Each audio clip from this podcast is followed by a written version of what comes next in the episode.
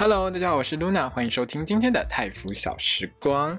那泰服小时光呢，是一个专门讲泰国 BL 剧集的节目。如果你也喜欢看泰国的 BL 剧的话，一定不要错过我的 Podcast 哦。那我们开始今天的节目吧。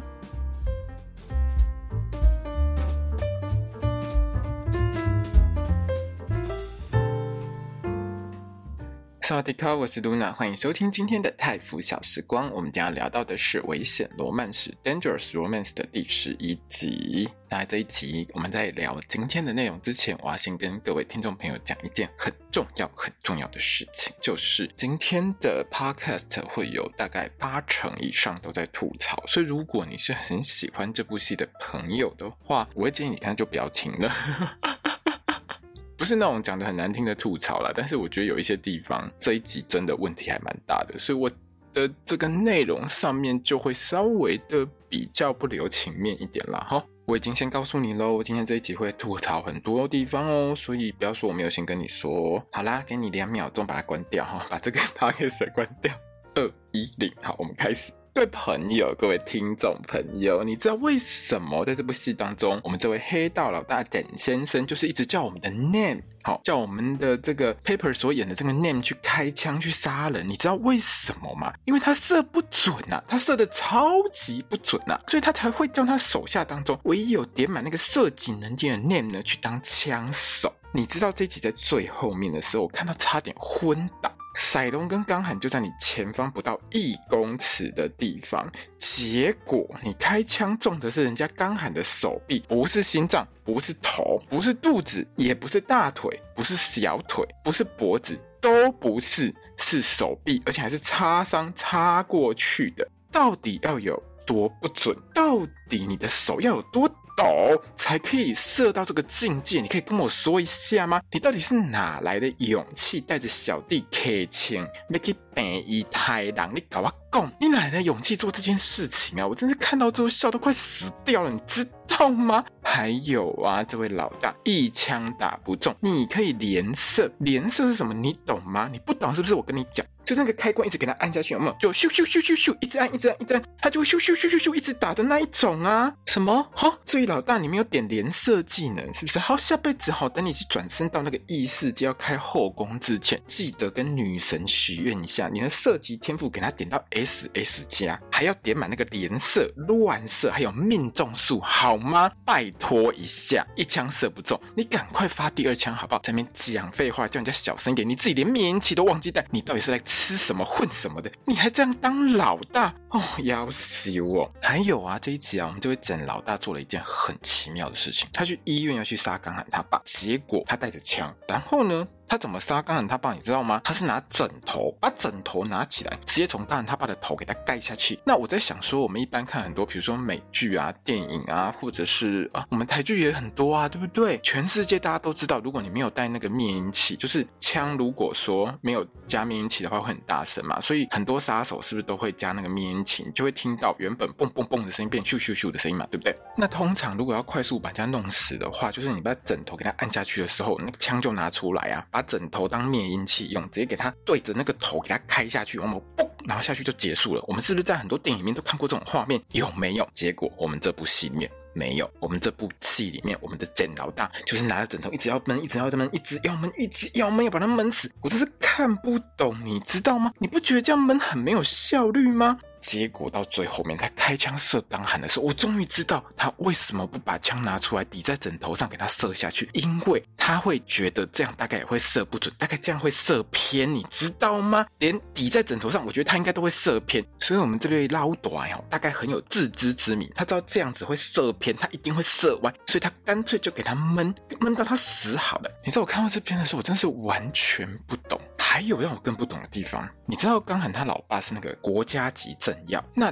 现在刚好就在戏里面那段时间是在选举期间，他在自己的家里面被枪击。那我请问你一下，各国政府乃至于泰国政府，为什么完全没有派任何警方去驻守刚罕他们家？的这个病院，好，对不对？这个这个叫病房，嘿，对。然后呢，他们家这么有钱，也没有找保镖。当我看到简老大这样大摇大摆带着两个手下来的时候，还走了进去，门口完全没有保镖，房间里面完全没有任何其他看护的时候，就只留一个刚才他爸躺在那边的这个 moment 的时候，我本来很想吐槽，可是看到完，看到他开枪的那一刻，我就觉得这种事小事，不用吐人家槽。虽然说我还是讲，好了，我懂了，我懂了。编剧跟导演大概觉得，哦，就是。等这种等级的杀手，这种黑道老大，这种怎么射都射不准的人，不用派保镖啦，派保镖来哈，大概一个保镖可以把他们三个全部弄挂，这样后面就很难演，不可以这样。而且你知道他的手下，这位简老大的手下有多烂吗？他连两个空手的高中生都打不过。我们一般在看很多戏里面的时候，你就会看到，就是如果说是小孩打大人的话，手无寸铁一定打不赢嘛，可能会拿个什么铁棒啊，至少拿个安全帽之类的。你知道全罩式安全帽给他敲下去，这样就很。帅有没有？我们这部戏里面，我们的刚涵跟赛龙空手用拳头直接就放倒这位老大的两个手下，除了烂到有剩之外，我真的不知道该怎么形容这个帮会到底可以有多烂。老大也很烂，手下也很烂，各种就是有够烂。你们是怎么出来混黑道的？你们没有被人家消灭掉，真的是很幸运的一件事情，你知不知道？而且我看到最后，我真的觉得这位简老大，你们家的主业应该开牛排馆。对不对？前一集里面，哈，还在那边切牛排，哈，叫人家念帮你加胡椒，吼，还拿还那个一边捏那个牛排，捏到满手都是血水，去摸人家的帅脸。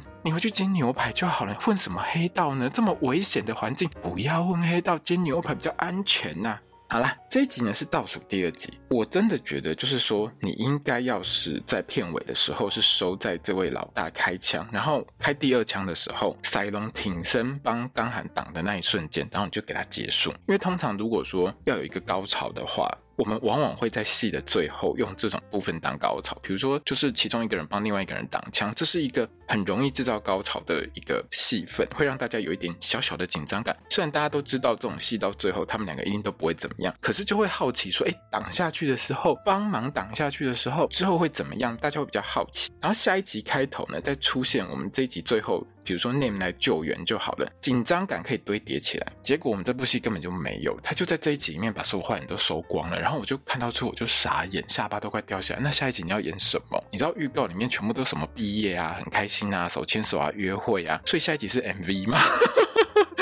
你这样这一集哦，全部通通都演完，好像缺了一点什么高潮，你知道吗？那当然呢，我们导演可能会觉得说这样预告很难剪，没有很难剪啊，我教你，你就全部剪没有赛龙的画面，全部剪刚涵的画面，让大家再紧张一波，不就好了吗？好了，算了，反正呢，预告都已经播完了哈，就是顺利高中毕业，大家皆大欢喜。你知道这一部啊，完完全全不太爱制造高潮的这种方式。跟隔壁棚《爱的香气》那个死命吊人胃口的做法完完全全不一样，《爱的香气》根本就不给你预告，他就不让你知道下一集会发生什么事情，然后在最后面就一个大家很紧张很难过的一个部分，常常每一集最后都留一个伏笔在那边，让你等着要去看下一集会怎样。结果我们这一部《Dangerous Romance》竟然就是完完全全没有在高潮的时候给它断掉。我就不晓得为什么你会这样剪。好了好了，反正导演呢，你都这样剪了，我也没有什么话好说了。反正呢，剧情呢这一集基本上就是把所有的支线呢都收个八成，该收的都收完了。就算没有收的地方，你大概也知道后面会演什么。其实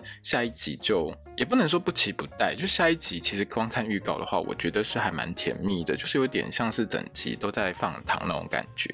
那喜欢甜甜蜜蜜的内容的朋友们，其实下一集应该会看得很开心啦。这个我们最后再讲。好，我们来讲一下。这集的剧情，赛隆呢被刚涵呢救完之后，就上一集嘛，赛隆不是差一点被迷奸嘛，然后刚涵就去救他这样子。那我们的刚涵呢一样口嫌体正直，他就直接把赛隆送回家，而且呢还呛瞎说：“这是我最最最最最最最最最最最后一次帮你了哦，哼！”然后就走了，真的是一个傲娇抖 M，我真的没有别的形容词可以形容我们家刚涵。你知道刚涵在这部戏当中就是这样，我就是很喜欢你，可是我就是不说，哼，嘿，差不多就这样。那之后开学之后呢，赛龙就回到学校，但他当然成为全校注目的焦点，因为上一集有说到过，刚涵他爸爸其实算是国家政要级的一个人物，而且在选举期间被枪击是一件非常大的事情。那因为都上新闻啦，凶手的弟弟赛隆当然变成全校注目的焦点。赛隆呢自己就还蛮有骨气的，也不能说还蛮有骨气啊，他从头到尾都超有骨气，他从第一集到第十一集都很有骨气，这人设维持得相当的好。现在觉得说我不应该拿着刚涵的爸爸所提供的奖学金继续在这个学校念下去，我觉得就是没有那个脸去拿这笔钱，所以呢，他就写了一封辞职信。对，我真的觉得，我一看到那个信的时候，真的很像那个日剧里面那种辞职信，有没有？就拿一个信封装着这样子。好，那算是自愿退学的信呢，拿去找校长说他愿意自动退学，他不要再拿这个奖学金这样子。那学校看起来也没有要跟他讨这笔奖学金叫他退还的意思啊，就是好吧，反正现在事情就这样了，你要走就走吧这样子。这件事情传出来之后呢，拿不到老师啊、品发啊，还有 Otto 和盖这些赛隆的好朋友们都很不舍，大家都希望赛龙不要退，不要自愿休学这样子，好这样不好。那平发还提出来说，不然我找我爸爸提供奖学金给你念啊，你不要走啊，好不好啊？可是我们赛隆就是很有骨气啊，他从第一集到第十一集，好到第十二集，他都还是一样很有骨气啊。这个人设就是这样，他也不想节外生枝，就觉得说如果你们帮我的话，可能说不定会被媒体缠上什么之类的。那也不希望就是说因为你们帮我，变成学校其他同学用异样的眼光看你们，所以赛隆就是完完全全的通通都拒绝掉之后就离开。在离开学校之前呢，赛隆就遇到刚喊啦。赛隆就觉得说，昨天晚上的事情，我应该要再跟你说一声谢谢这样子。可是我们刚喊就臭脸，而且一点就是他很想要闻赛隆身上味道，可是他又不敢走过去的那个点。他又觉得说，如果我直接告诉你我想要闻你身上的味道，你又会觉得说我还爱着你，不行。结果他就冲过去，把人家衣服上面的校徽别针给干走。你为什么不把他整件衣服给干走算了？你为什么只干走一个校徽别针呢？你不觉得这样很奇怪吗？难不成说这个校徽别针不是他人家自己出出钱买的吗？好，就算好了，这个校徽别针是学校送给他的，好了。可是衣服大概也是吧，他领奖学金啊，他的裤子也是吧？你要不要把他全身通通都扒光，全部都拿走？你为什么只拿走那个别针？你不觉得很奇怪吗？好啦，随便啦，反正这一段呢，其实就是要故意虐一下就对了。但是我觉得下一集呢，大概九成九会有这个我们的刚涵把这个别针再帮赛隆别回去的这个画面啦，因为这样子做通常都会有它一个特定的意涵在，而且在大庭广众下脱人家衣服真的不是一件好事。好了，那这边其实是故意要展现出来，刚涵就是他还是很生气，他爸爸躺在医院的这件事情，就是你哥为什么要枪杀我爸？虽然我爸还没死，可是我爸现在就是昏迷不醒，然后我又这么爱你，我又没有办法对你怎样，可是我要要做一点事情来让我自己平衡一点，让我心情比较不会这么差，不会让我。自己觉得说，我为什么这么没用，竟然爱上一个杀父仇人的弟弟，嘿，对不对？差不多就是这个样子。刚涵的态度就是，我不会留你，你赶快滚吧。就多多少少有一种你不配用我爸爸给的奖学金在这间学校念书那个感觉。这种把人赶走的态度，其实又有点像是上一集里面他叫赛隆东西整理好，赶快离开的那个态度。整个就是又把我们赛隆的心呢再伤了一次。那赛隆在学校呢被自己的老公虐待之后呢，他当然很生气，很生气要怎么样？当然就。去报复啊！找谁？找世祖？找赛发？赛龙脾气这么硬，他明明就知道自己哥哥没有说实话，他哥那个态度慷慨就义的态度里面绝对藏着什么问题，所以赛龙呢又跑去跟哥哥赛发会面啊，然后顺便告诉哥哥说，就是因为你把我害这么惨，所以我现在自愿休学，自动退学。现在欧尼酱，你开心了吧？还有，你叫我不要把你弄出来，是不是？不可能！你越叫我不要这样做，我就越会这样做。我就是要把你弄出来，给我。好好交代，到底你为什么要干这件事情？就是你对不起我，你一辈子都对不起我。哎，差不多就是这个态度。然后赛发听到自己的弟弟休学的时候，超级激动的。我看到那个激动的态度，都在想说：啊，你今天跟你弟很不熟，对不对？我看了十一集，我都知道你弟那个个性哈，跟牛一样硬，跟刚涵一样硬，就是这种硬脾气，他不会鸟你的，你知道吗？你越叫他不要这样做，他就是越会这样做。OK，我跟你弟还比较熟呢，你有没有这样觉得？好啦。那因为赛隆就是立志一定要把他哥弄出来，他就一定要赚钱去请律师嘛，他就又跑去那个洗车场继续上班，而且越上越多班，几乎一整天都在这边上班，反正也不用去上学。下完班领完钱之后呢，马上就被人狙击，拿枪变变。可是因为这个黑帮的老大呢射不准，他底下呢大概只有念一。个这个小弟射得准，其他人通通都是命中都没点的那一种，所以也没有人射得准，没有人射得中赛隆。你知道一个骑车，另外一个枪手拿着枪，竟然完全打不到赛隆。我真的觉得这个命中率低到一种不可思议呀、各位朋友，怎么会这么低呢？好啦，他们就是这么低。这个时候，我们的钢喊突然英雄救帅，他又冲出来喽！他就骑着他那台车车冲出来，然后直接把赛隆带走。干嘛呢？去报警。好，你要嘲讽你们家。泰国警察吃案这件事情，我完完全全没话说，或者是说导演、编剧，你们想要去酸你们家泰国警方很不负责任这件事情，我都懂。可是你知道你设定的这个警察，他讲的话的内容，根本就是你自己在泡你们自己家的戏吗？我真的是听完之后，看完接下来报警这一段的时候，我头都痛了。到底是谁会写这种对白？这对白真的写得很好笑，你知道吗？这警察根本就是嘲讽技能点到满的那一种。超强的，这根本官方自己吐自己槽，他直接吐槽赛隆，他觉得赛隆就是在说谎，怎么可能有一个枪手这么烂，还烂到连一个高中生都射不死？你以为你是骇客任务里面的基努李维是不是？你会长子弹，咻咻咻，你会呼呼呼呼，我直接让他过去，完全都射不到你。各位朋友，我直接把它翻成中文就是这样子，而且那个警察态度就是我刚刚讲话这个态度，你不觉得这就是官方自己在吐自己槽吗？连编剧自己写这一篇的时候，我觉得他都自己写到最后自己狂笑不止，可能笑到肚子都会。痛吧！啊！而且警察呢，在一边讲那个基努里维那个骇客任务的时候，还在那边比那个 pose。我一开始还以为说他在讲快银，就是就是那个什么呃那个漫威系列里面啊，那个快银有没有跑得很快的那个啊？后来他讲到基努里维的时候，我就哦还好，我没有老到只记得基努里维，我还知道有快银。好了，不重要，重点是 GMMTV，你自己官方自己吐槽都吐成这样了，你是要我怎么样？你这样很讨厌，你知道吗？你自己都吐槽成这样，你要我说什么？好吧，那你自己都吐槽成这样，我就不用跟你客气啦。这一整集我就跟你吐槽到底啊！你自己官方都自己讲成这样的，我还有什么不能讲的，对不对？好啦，总而言之呢，反正警察就觉得这两个高中生在说谎，嘿，北灿，他才不信，直接叫他们滚回去。那刚好也没有办法啊，他就只好呢把赛隆再去一间 motel 住一晚。他为什么会去到这间 motel？你知道吗？因为这间 motel 呢就在警局的旁边。如果他被开枪了，如果他们两个被开枪了，可以马上去报警。这件事情我是可以接受的。再怎么说，他们两个是高中生，不然你真的要他们两个直接跟匪徒肉搏吗？虽然说那两个匪徒真的是烂到一个有够烂。的地步，我真的不知道该怎么形容哎！各位听众朋友，你们可以告诉我，超级烂、非常烂、烂到无以复加之外，你还可以用什么形容词来 形容这些坏人？怎么可以这么烂啊？那如果说各位听众朋友，你有从这一集的开头好好看到这边，你一定记得很清楚，在几百秒之前，有一个人戴着全罩式安全帽，在那边呛下说：“这是我最最最最最后一次帮你的。”哼，然后就骑车走了。那个人是不是就是刚涵？是，就是他。那为什么刚涵会在这边出现呢？我们赛隆也很好奇啊。那刚涵就回答他说：“哦，没有啊，我是出来洗车，结果不小心一打滑就滑到你旁边去了啦。嗯，就这么刚好，我只是出来洗车，刚好遇到你啦。不不，虾米啦，不虾米。”你知道赛龙啊，听到刚喊回答说他出来洗车的时候，他的脑袋里面在想说：“哦，我都已经洗车专精，我在洗车场打工这么久了，我都没有想过洗个车可以打滑成这样，可以这么会洗，一路洗到我身边，哼，就厉害，哼，好厉害，哼哼哼，怎么会这么厉害？好啦，反正呢，刚喊就口嫌体正直啊，他自己讲完之后，他觉得哎，好像不太对了哈。不过呢，他也就算，嘿，我就是不想继续讲下去，我也不想找理由不解释，这样可以吗？可以。哎呦，反正就因为他很爱赛隆啊，大家都知道你口嫌体正直，然后你抖 M，那赛隆呢也不是很想去吐他槽啦。嘿，赛隆真的是一个好孩子，不像露娜我这么拍心，我坏人。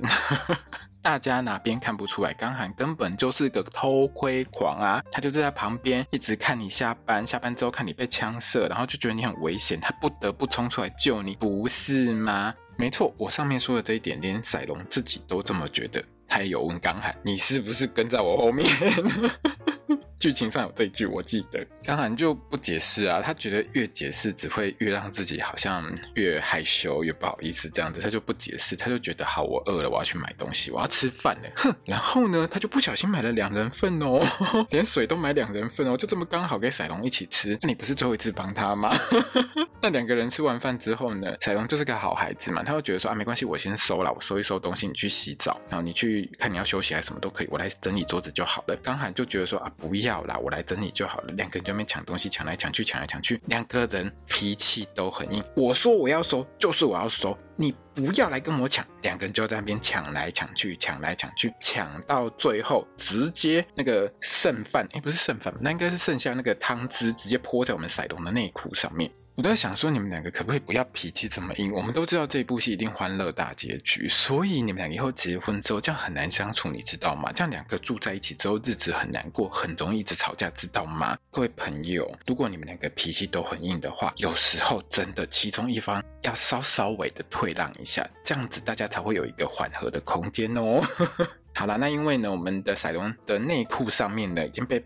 喷了一堆汤汁，他就不得不去洗澡。可是这一间因为是 motel，所以他那个浴室啊，整个就是玻璃做的，完完全全没有帘子，没有墙壁，你可以直接看到里面的人在洗澡。那小杨就很害羞。这个时候我们刚涵就讲说：“放心，我绝对不会偷看，我很有道德，我不会给你偷看。”刚涵这样说，请问一下各位听众朋友，你相信吗？没关系，我相信，因为他都直接冲进去的，完全不用看。好啦，还有这边呢，我觉得赛东呢，他在逃难的时候应该不会带内裤，对不对？他绝对不会带内裤啊。我们的刚涵当一个偷窥狂的时候，他应该也不会带一件内裤在身上。备用内裤，谁出门会带备用内裤？请问一下，你如果不是去旅行，你怎么可能带备用内裤呢？所以我觉得这一晚赛东洗完澡之后，他应该是下半身腾腾跟没穿内裤睡觉。有时候我真的觉得这几年看泰国的 BL 下来，我真的变成内裤研究专家，每部戏我都在研究他的内裤。啊，这也不是重点，重点是回到我们刚涵身上，他真的说不看就不看啊！我绝对相信刚涵他都没有看，他都直接冲进去，就像我刚才说的，在这一集一样，直接就给他冲进去。前面那一集有没有两个人在浴室的时候，刚涵他有先偷看一下才走进那个浴缸吗？没有嘛，门一开他就给他跳进去了，不是吗？这边呢，我们的刚涵呢，大概他也没有看，他就是听着赛隆那个哭的声音回荡在空气当中，他又觉得我老公哭了，好可怜哦，我就闭着眼睛冲进去好了。好了，我们回到比较严肃一点来讨论这件事情。赛隆为什么会在浴室里面洗一洗就哭出来，洗一洗澡洗到一半就哭出来呢？绝对不是因为他没有带内裤，好吗？他只是一个高二生。回想一下，我们在高二的时候，请问一下，谁的生活当中会有子弹从你的耳朵旁边飞过去？你在高二的生活，你在高中二年级的生活，怎么可能会有人被追杀？当然可能会有，然后如果你去混那个八加九的话，可能就会有，但是不是每一个学生会有这种情况，好吗？而且。赛隆又是那种资优生，他的人生当中他已经够可怜了。前面几集，哦，这个讨债的想要拿熨斗烫他的脸，对，这一集这两个去开他枪的，就是那两个很烂的手下哦，就是拿熨斗想要烫彩龙脸的那两个手下哦，就是那两个乐色哦。然后呢，到这一集又被追杀。被拿枪这样 biu biu 你是一个高二的学生，你会不会害怕？你才十七岁，十六七岁，你会不会害怕？如果是我，我会，我会觉得很害怕，很恐怖。而且呢，他哥哥又不解释，莫名其妙变成杀人凶手。男朋友什么都不解释，好了，他不用解释，我也知道他为什么要分手。可是他又莫名其妙的一直出现，一直来救他。对仔龙来说，他就是想要好好赚钱，好好生活。从第一集开始。赛龙很认命啊，他就努力赚钱，努力要把家里面的债务给清偿。他从头到尾就是很认真的在过他的生活。哪知道现在生活竟然变成这样，人生怎么可以这么难？我一个好好的家跟我哥相依为命，结果我哥现在关在监狱里面，他还不告诉我到底是发生什么事情。如果你站在赛隆的角度，你会觉得自己的人生怎么会变成这样？这说有多难过就有多难过，洗到一半哭出来，这个很正常，真的。你知道那个情绪到了一个点的时候，你再也没办法压抑它的时候，你就真的会爆发出来。赛隆就是这种情况，他在学校自愿休学，所有的人挽留他的时。这一集里面其实就堆叠了很多赛隆的一个情绪，他是一个很坚强的小朋友，所以他其实在这部戏当中，你会发现赛隆在洗澡之前，他其实几乎没有什么太多情绪表现，你就会觉得他最多最多就是很凝重，因为他就是一个压抑型的人格，他很内敛，所以在洗澡的时候，他大概。也只有在这个时候是一个人可以好好哭的时候，他就放声给他哭出来。刚涵绝对没有偷看，我相信你绝对没有偷看，你直接冲进去，你听到声音就冲进去了。冲进去之后，刚涵就是抱着赛龙呢，直接跟赛龙投降了。这边就完完全全投降了。刚涵就是他也不想演，不想再演一个傲娇的人。对，我就是喜欢你。我会觉得刚涵就是他没有办法看到赛龙哭，他看到赛龙哭，他就会心软。所以我觉得这一段在浴室当中的对话真的很棒。虽然说刚涵还是嘴硬，他觉得他告诉赛隆说：“我以前有承诺过你，我会一直在你身边，所以我要完成我的承诺。”但是，请问一下，谁听不出来 leader 是爱的他唱戏，对不对？可是我也不得不说啦，我觉得这部戏的导演真的很喜欢剪回忆片段，从第一集到现在，好，没有第一集没有回忆片段，第二集开始到现在一堆回忆片段，被很多网友觉得说，你会不会太水了一点？你为什么每集要剪这么多回忆片段？这段浴室的从背后抱着的戏里面呢，其实我觉得我比较想多看一下，就是两个人很凄凉的这样抱着，一直哭，一直哭。我我觉得你就。拍他们两个一直哭，不要加什么回忆片段也都 OK。那这边加回忆片段，我觉得也没有任何问题，因为其实通常我们在看很多戏里面，在这种很悲伤的时候，他有时候就会加入一些回忆的片段，告诉大家他回想起哪一些事情，让他悲从中来，这个都是 OK 的，这是一个说故事的方法。可是我觉得你剪太长了。导演其实选的画面是不错的，因为他就是剪各种赛龙在刚寒怀里面哭，还有两个人就是比如说勾手指的等等画面之类的，就是种种两个人。过去爱的内容全部都剪出来，可是我真的觉得导演，你可以剪重点就好嘛，你不用前面还留一段前情提要，你知道剪得太长。我我只要看，比如说刚涵跟赛隆两个人在接吻，或者是呢赛隆在刚涵怀里面，或者是你直接剪那个两个人勾手指的部分，有时候你前面真的留太长，真的真的留太长了，你只要剪重点就好了，好吗？而且你接了太多这种画面进来的时候，其实有一点打断两个人在浴室。当中很苦情的那个情绪，其实有时候至少对我来说，我会比较想要看他们两个人在浴室里面一边哭。像是最后可能越抱越紧啊，等等之类的。可是有时候你接了太多这种回忆画面进来，就让我觉得好像他们两个实际在这一段的画面就好像少了什么，就不够长就对了。该长的不够长，然后不该那么长的其实有点过长。这是我对这一段比较大的一些意见，因为我很想看他们两个人多一点这种深情的感情戏，但是你就这样塞塞塞塞塞塞到最后就没了。好了，没有关系。那两个人呢，这一晚就就一起睡啦。当然导演没有把它剪出来，因为呢直接就接到隔天一大早。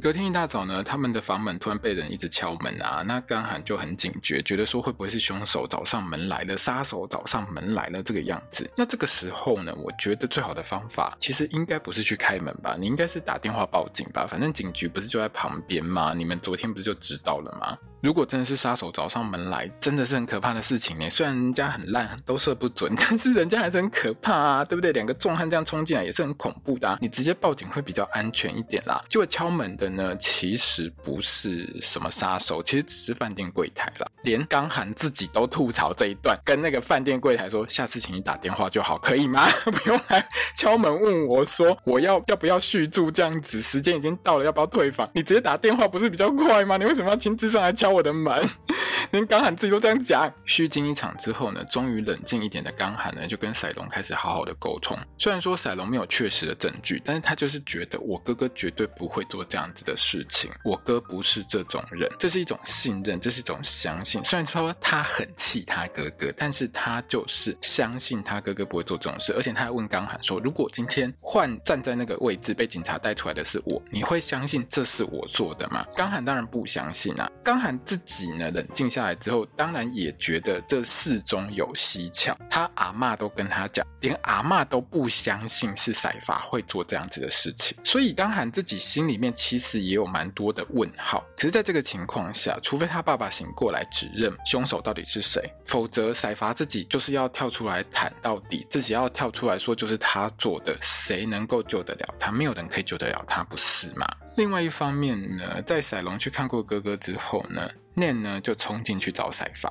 那念呢，我觉得他有点良心不安。他也承诺赛法，就是说他会好好照顾赛龙。可是在这边呢，有一件事情呢，我也觉得还蛮好笑的，就是说，通常如果两个人要跟同一个犯人会面的时候，是接前后的情况下，你就会看到狱卒应该是先把犯人带进去，再把他带出来，有没有？结果呢，赛龙冲出去之后念走进来，赛法就站在那边，完完全全没有办法把赛法牵进去再牵出来。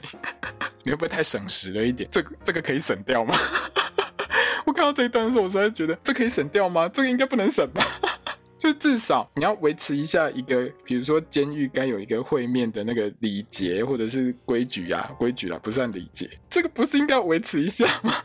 好了，算了，我也不想再吐槽这件事情，我们不要在意这么多。之后 Nem 呢，听说老大派两个杀手去杀赛隆的时候，他就跑去问老大说：“为什么你要这样做？”那老大就是觉得说：“啊，我没有派你去，派别人去，就是因为我没有想要他去死啊。” 好了，不是、反正这一段呢，简单来说，就是借由 Nem 跟 Zen 老大两个人的讨论当中，让我们知道当天呢这个真相是什么。真相就是呢，开枪的不是赛发，大概是 Zen 老大开的枪啦。那因为他开枪真的很不准，所以并没有射死刚喊他老爸，他就威胁赛发呢要扛下这个罪，不然呢我会弄死你弟弟。差不多就是我上一集心得有讲到的拿赛龙当人质的一个概念。那这个枪法很烂，真的是奇烂无比的老大，又超级没道义。不讲武德，他就觉得说我要灭口，灭口比较安全，死人才不会讲任何的话，才不会跳出来又翻盘。这对一个黑心老大来说，当然是很正确的事情。问题是，你的手下除了会拿熨斗烫人家的脸之外，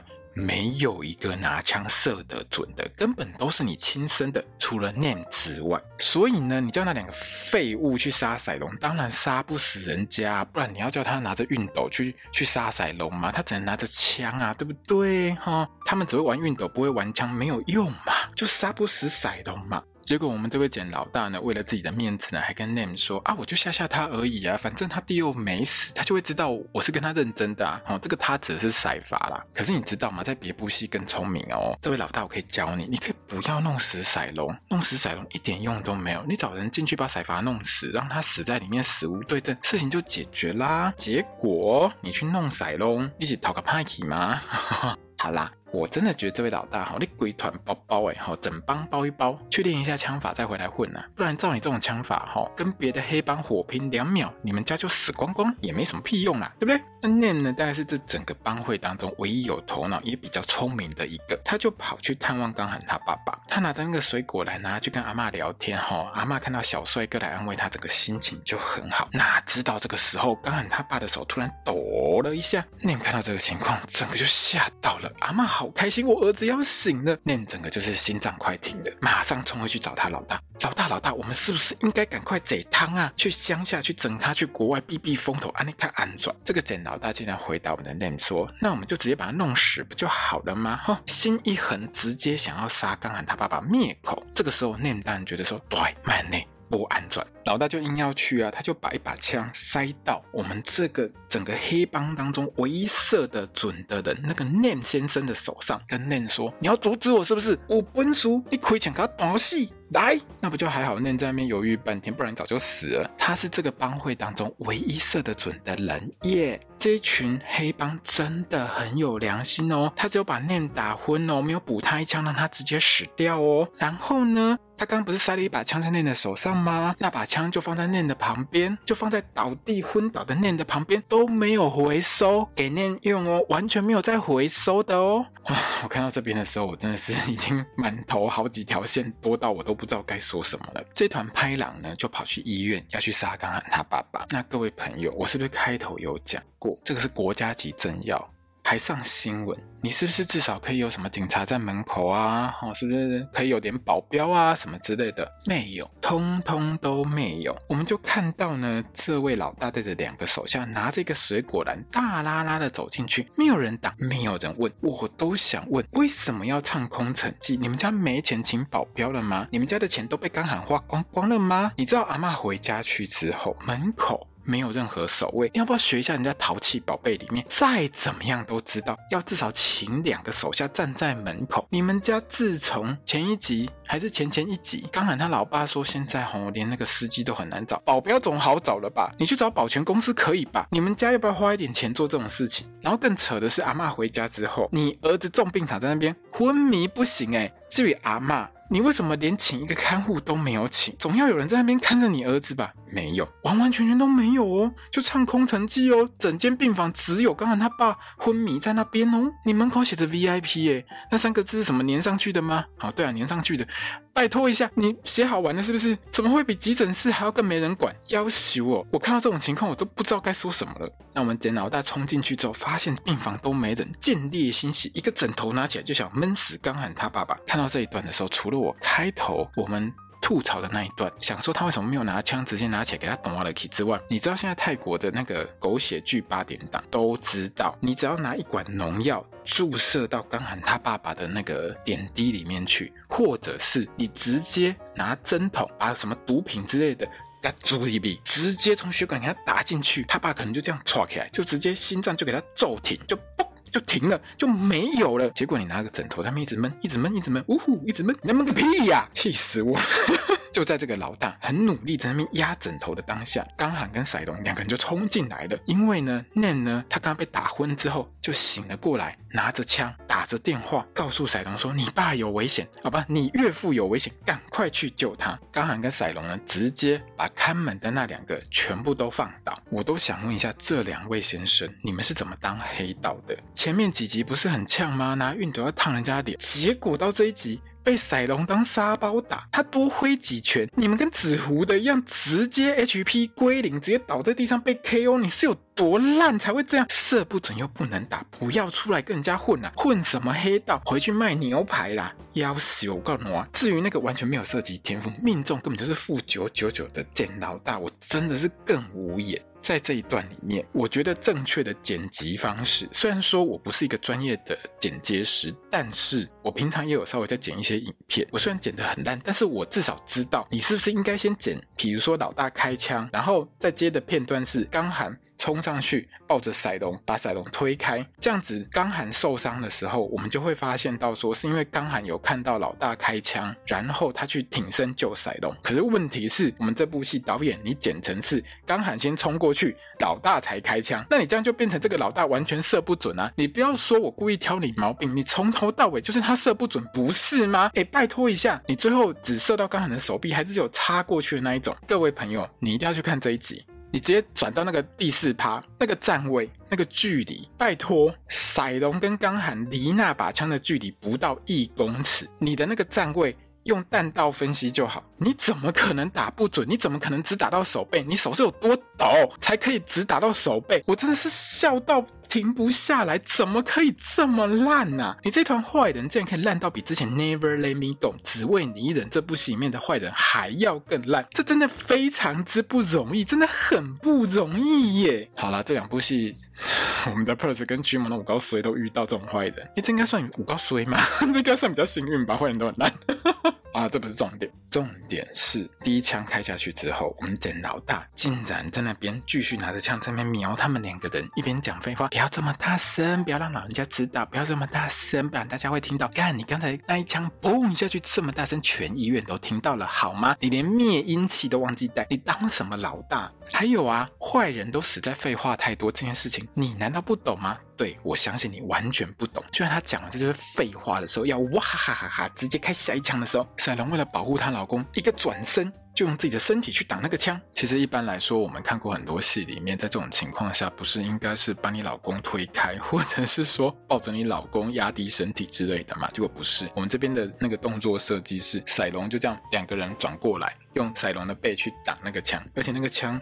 离那个塞龙的位置，我觉得应该不会超过五十公分。这个老大几乎可以直接把枪抵在塞龙的背上，给他断了。你知道，就是这种距离，就是这种距离，让我觉得你还射不准，你不如不要出来混了啦。这个时候，猛然的一个枪响，嘣！我们帮中唯一的神射手念出现了，他一枪直接摆平了这位老大。他手上拿的那把枪，还是他刚刚被打昏之后在地上没有回收的那一把哦。各位朋友，哈，这个老大实在是又笨又蠢又打不中。你被警察抓去根本活该，被念打死也是你活该的。我 看到最后真的只有这个心得而已。随便啦，在这部戏哈，竟然让我看到比 Never Let Me Go 只为你一人里面的坏人还要更烂的坏人。我真的是觉得开了我的眼界，你知道吗？今年上半年，我吐槽那个《Never Let Me Go》这部戏里面的坏人，已经吐槽到无力，竟然可以有另外一部戏让我吐槽到更无力，真的太厉害了，你知道吗？好，那当然这边的重点就是呢，两个人为了爱，为了对方，去互相 cover 对方。去挡那个枪，希望让大家觉得他们为了爱对方这件事情，为了对方可以不顾自己的生命，非常的让人感动。可是你这样演下去，我只觉得老大就是打不准而已，是有什么好感动的？这么不准，其实你不挡他也不会射到啦。那这一集的最后画面呢，就在呢，赛隆跟刚罕呢两个人看着对方感动不已的当下，紧紧抱着对方，结束了这一集。可是我真的觉得，哦，不是我很要去挑这一部的剧本出了什么问题。可是在这个地方，两位主角好歹你也安排让他们感动落泪。比如说，因为像刚喊手受伤啊，你可以让赛隆去看一下他的伤口，然后看一看，可能眼泪就滚下来。我说真的 perse 跟曲蒙的演技绝对是可以看着对方，然后眼泪就这样噗噜噗噜一直掉下来，一直掉下来，一直掉下来的情况。你至少让他们两个就这样哭出来。他们两个只是高中生，好吗？你就让他们两个看着对方哭出来，狗血一点。